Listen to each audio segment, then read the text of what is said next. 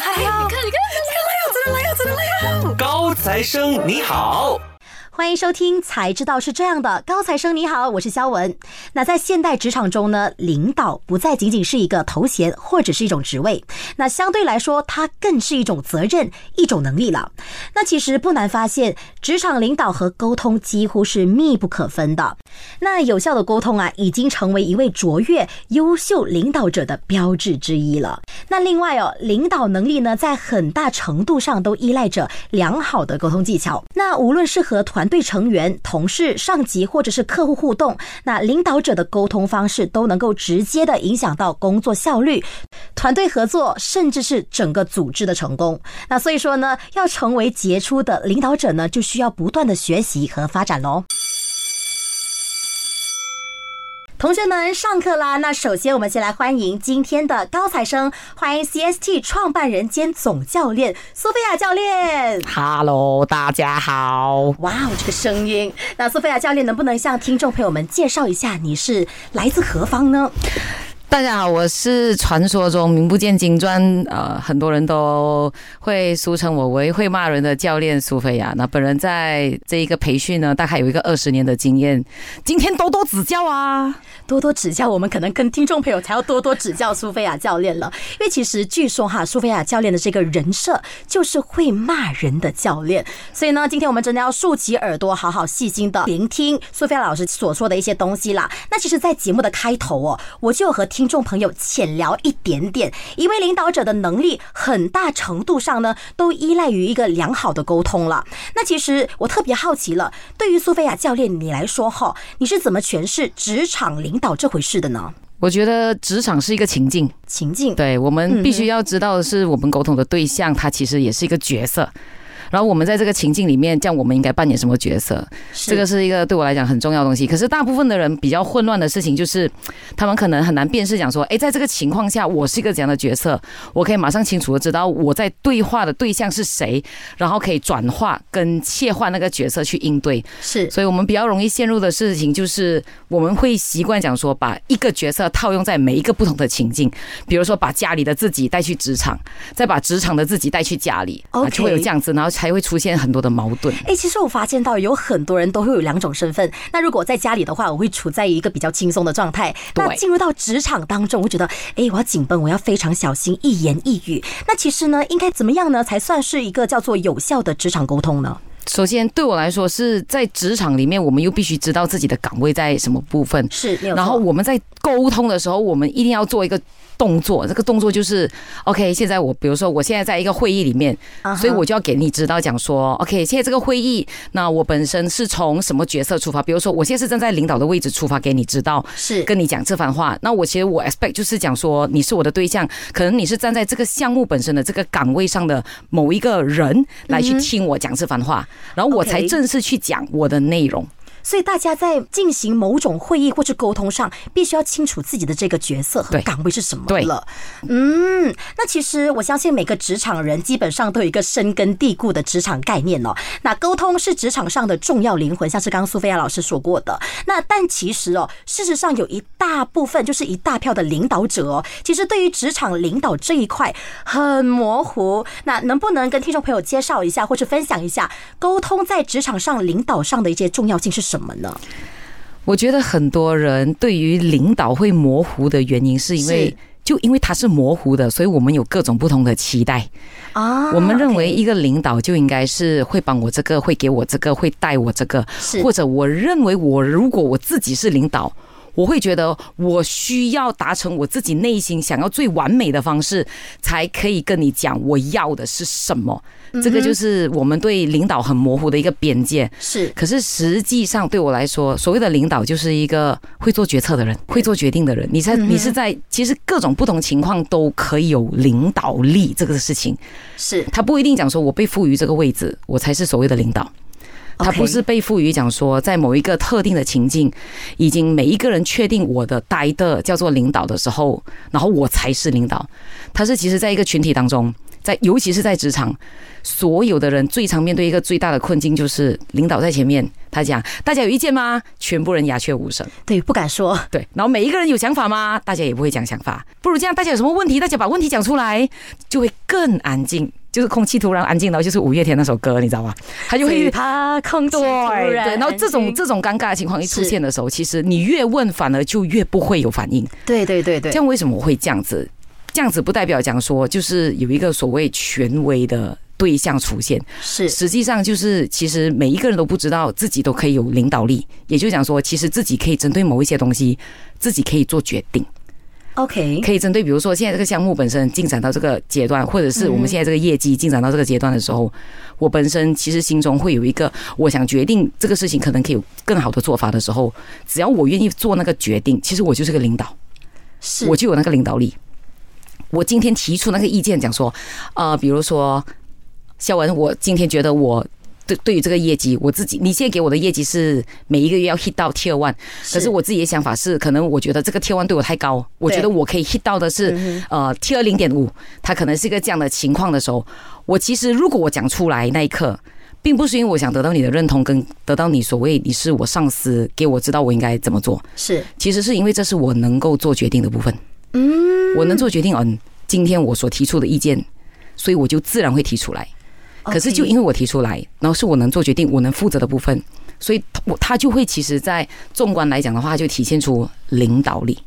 所以我们要在一个环境里面很简单的去认为讲说，每一个人是不是都适合做领导？每一个人未来是不是领导？每一个人是否是有领导力的？其实你就要看谁愿意做决定。所以据我了解和据我的这个认知哦，所以在某一个指令下来的时候呢，不只是领导在发言，其实呢，我们可以双向的沟通，跟领导来决策这个最后的决定方向应该什么样了。对，嗯，就这个才是所谓的大家都在为那一件事情好。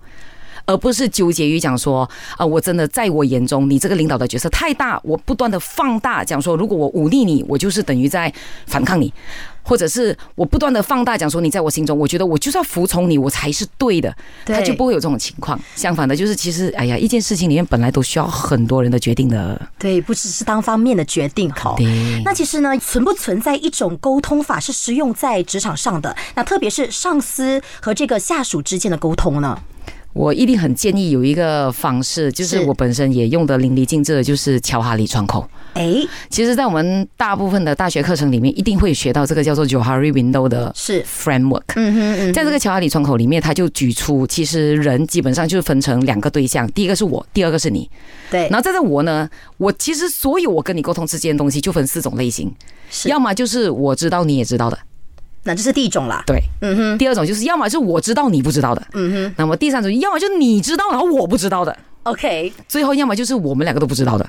OK，我相信现在听众朋友非常的这个思维混淆哈。那苏菲亚老师能不能跟我们细体的来聊一下这四种不同的情况呢？OK，所谓今天我们比如说我们在聊一件已经发生的事情，这个就是所谓的可能我们举例子讲说一个娱乐消息是这样，可能就是这个已经是登在报纸上的东西，登在新闻上的东西，这样就是你知道我知道。那可是我们也可以聊，哎，你知道昨天发生什么事？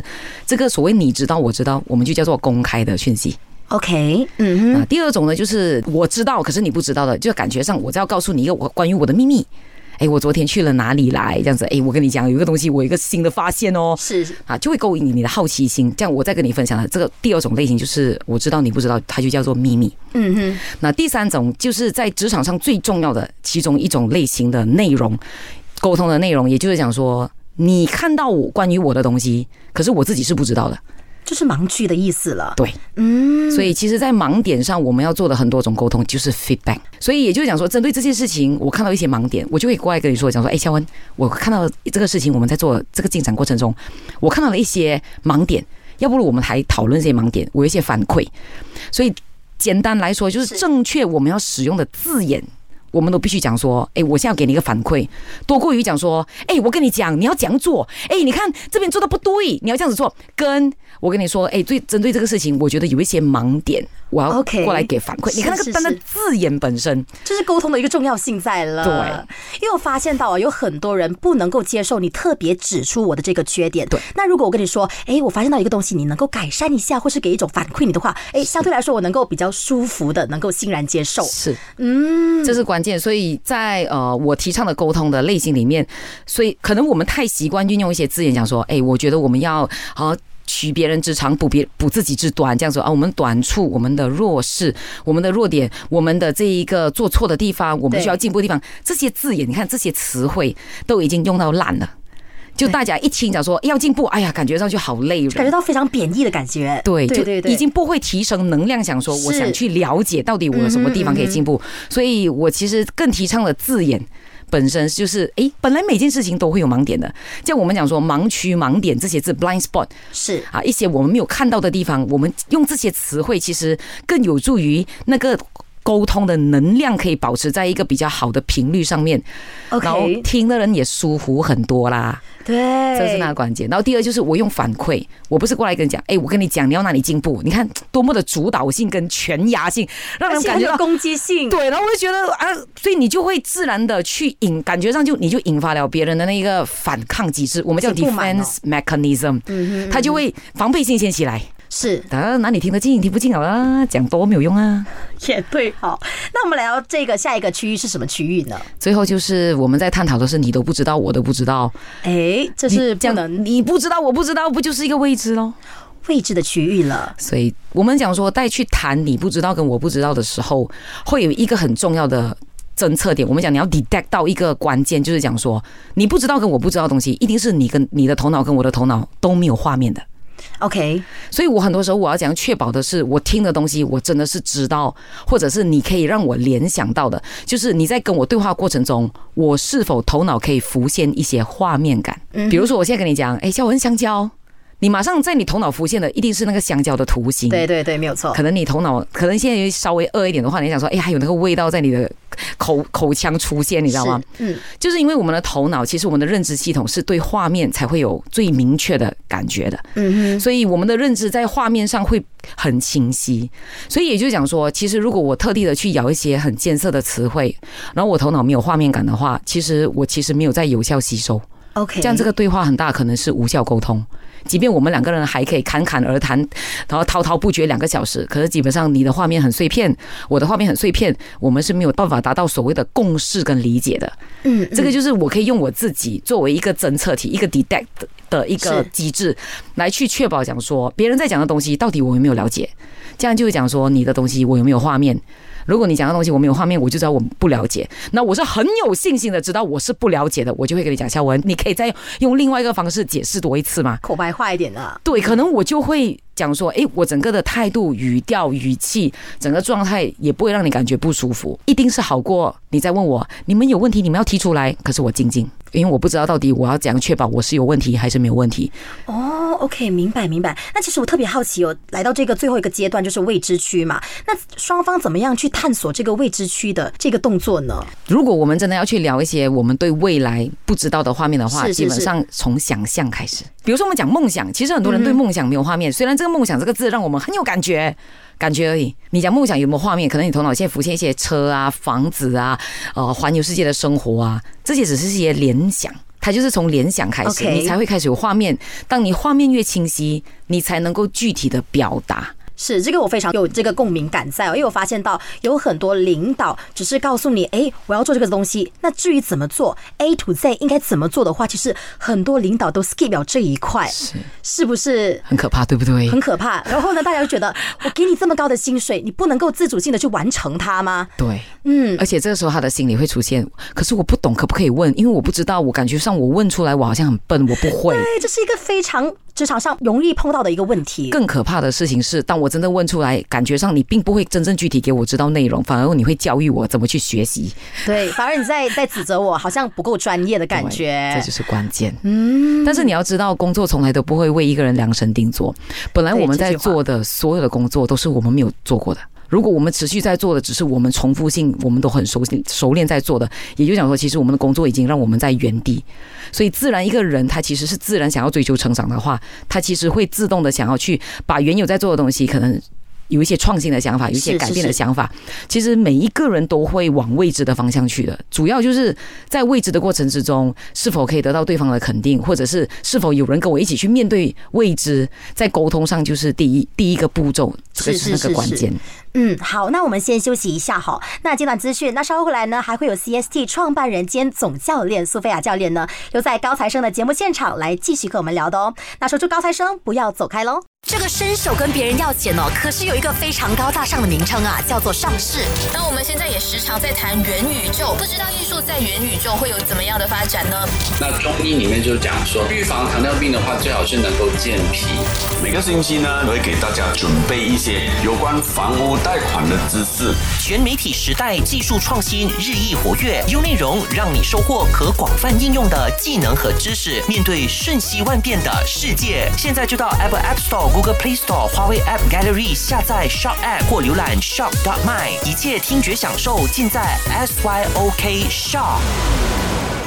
欢迎回来，高材生你好，我是肖文。那在这一期的高材生呢，我们就邀请到了 CST 的创办人兼总教练苏菲亚教练，欢迎！哈哈哈哈哈！你看好，他的这个开场就非常引人注目了。那其实呢，我相信苏菲亚教练在企业教育这条路上呢，磨练了这么久嘛。那谈到职场领导和沟通这一块呢，那相信有一些特别令你印象深刻的职场案例了。那能不能给我们举个案例，我们再进入深度的分析呢？我觉得最严重的沟通哦，就是大家都想要征服对方，是 真的没有？真的讲中重点了，真的真的。我相信，即使哈我们这种下属哦，虽然有某一个程度有不满上司，不满上司的某个指令，觉得不 make sense 不合理，但是我们又不敢讲，但是我们心里是非常不满的，就变成会这样子了。就简简单来说。其实我们会出现想要去征服对方，然后又不敢表达自己内心不满，然后因为被征服，就是本来都我都不是很认同，或者是我有很多想法，我也不懂敢不敢讲的时候，然后职场上的领导可能不知道我没有给出我要的反应，是，可所以对方就会更加用力跟耗能的去告诉我，很彻底的，好像当我就是一个完全空白的纸张。去彻底的给我告诉我那个具体要去做的事情的时候，其实简单来讲就陷入了去 demand attention，我是 demand 你的反应，我 demand 你的 reaction，来给我知道到底你有没有听得懂我在讲什么。这就是那一句话喽，你到底有没有听我在讲东西的？哇，好伤人哦！你有 get 到我在讲什么？大家有 get 到吗？大家有明白吗？都没有反应的。你们明白，你们要讲明白；你们不明白，我不知道你们不明白。这样啊，去进行这个职场内耗了。对啊，就等一下 lunch 的时候你就明白，那个 lunch 会很很 active，很热络，很 passionate，每个人就会讲该饭桌上的一课题了。Exactly，然后还可以烧一个礼拜。是是是，如果再严重一点，烧一个月。嗯所以其实我们主要就是，我觉得在沟通上最严重被 miss 掉的就是肢体语言。哎，肢体语言哦，我是以为就是你没有把话讲清楚是最大的问题，反而是肢体语言哦。所以我一定会鼓励讲说，我我可能我具体的去延伸这个点。是我刚才的整个重点是在于讲说，我们为什么永远在对话之中，到最后是一方很多话讲，然后一方沉默。然后这一个过程，其实我同城就会成为讲说是 demand reaction，我在讨你的反应。OK，嗯，这个东西一出现，不管是在领导跟团队，还是在各种不同的情境，都时常发生。那其实主要并不是因为讲说我不听得懂你的内容，我有听到，我绝对有听到你声音这样大声，或者你声音这样长气，或者是你真的讲很多，我一下子都不知道怎么去消化，但是我一定是听到的。嗯嗯嗯。可是关键事情是我来不及给反应。嗯，我来不及给你反应，讲说到底我有明白吗？我有清楚吗？我需要消化吗？其实我很建议所有在对话之中，可能你是那个比较沉默的那一方的话，我们讲说真的是有效沟通的话，你需要是时候的给反应。比如说那个反应不是讲说你要去迎合或讨好，这样是没有用的。你去迎合跟讨好，等一下累的是你自己，因为等一下你就要为你自己迎合跟讨好的话。负很彻底的责任，你晚上你睡不好，你晚上就是发噩梦的时候，这个才叫真正的内耗。具体来讲，其实就是他讲讲讲讲讲，他就可能讲一句话，讲说你们大家有 get 到我在讲什么吗？嗯哼。可是其实那时候你的反应是，嗯，我有听到了，我听到了你讲的东西。可是我头脑现在需要消化，因为资讯量太多。OK，你可能就讲这句话，是是是，我听到了你的声音，我的资资讯量太大，我需要消化一下，我整理一下，等一下我再给你知道。嗯哼，其实你在为你自己争取，真的是你头脑在运转的时间。给他一个缓冲的状态。对，，可是你一定要有这句话是跟跟给对方知道，所以对方才会明白。他想说 OK OK，你真的是在消化。当然，可能你也试过这一招，然后对方的反应就讲说：“你不懂你要讲吗？你在你在你讲出来呢，我继续再延伸，我继续再解释到你清楚为止。”啊，非常攻击性。对，然后可能对方就他可能他是很迫切的要你吞下所有的讯息的一个、嗯一个状态，是是可能他自己也讲的很嗨，或者是他太想把那件事情做好，是所以这时候你就可以跟他讲讲说，嗯，我 take note。第二句话很重要，我知道你还有很多东西要讲，我也准备好要听，你给我消化你的第一段，然后我去整理了。等一下我们 continue 第二段，哦因为你的东西太多，我也知道我有很多 OK 所以你反而要给我时间去消化，因为我也想听你接下来的更多的讯息量。嗯哼嗯哼，对方的反应一定会软下来。是这个，所以我们要知道怎么样去应对。所以我讲在肢体语言上，其实就是我一定首先第一个，我一定要会给这种反应。所以那个反应已经不是哦，嗯，明白了，哦，get 到了，可以，没有问题，OK，no 的这种反应已经不够用了。感觉上就好像一个拳头打在棉花上，对非常没有反应哎。对，嗯简直就是无力。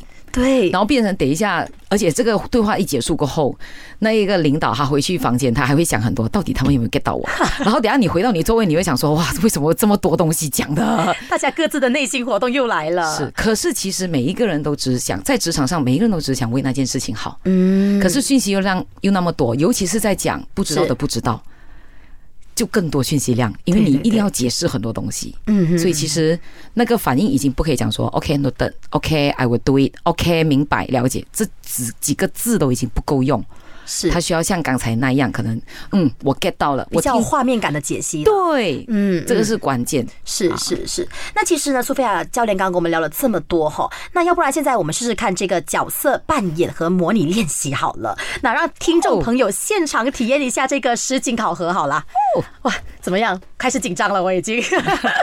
OK，我这样子讲，具体来说，其实就是比如说，我现在把你当成是我的，我现在是领导，是肖文现在是你是我团队对，，so 我现在开始讲整番话的第一句话一定是：大家好，OK，大家准备好了吗？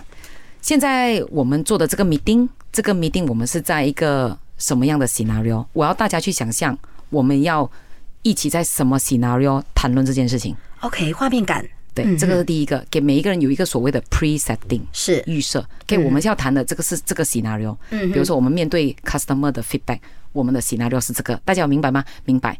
第二，现在我本身会在这个 scenario 里面，我的角色就是啊、head of the case。是 OK，然后大家的角色就是 contributor of the case，就是讲你是负责在你们的岗位上怎样去面对这个情境的人物。嗯哼 OK，我就会 preset 好，我不会讲说，我不会有那个问题讲说啊，不用讲这样多啦，你懂的啦，我以为你懂，你以为我懂，完蛋，一切尽在不言中，太可怕了。是，所以每一次都要重复的讲。嗯 OK，现在我是站在领导的这个角色，我们一起来面对的就是这个 customer 在 feedback 的这个 case。嗯 OK，所以大家每一个人就是这个 case 里面负责讲去 handle 这个 case 的 customer support。好，每一个人就知道讲去贡献这个问题啊。嗯，这是第一个。每一次在 meeting 或者每一个 discussion 或者每一个情境一定要做的，我们叫 role setting，OK，一个角色嗯哼，一定要 set 好。所以大家看我就很明确，我看你们也很明确，这是第一个啊。是所以讲话讲话讲话讲话讲话，那领导一定会有这句话，呃，大家现在没有反应，大家现在有 get 到吗？OK，通常整个 meeting 里面有三次会出现这样的情况。所以第一次的时候，我们每一个团队一定要懂那个怎怎么样去给这个领导的这个反应。所以只要领导第一次讲，OK，大家有 get 到我的意思吗？嗯哼，这个时候我们就讲说，Yes，我很 clear，我很 clear。这句话，Yes，我很 clear。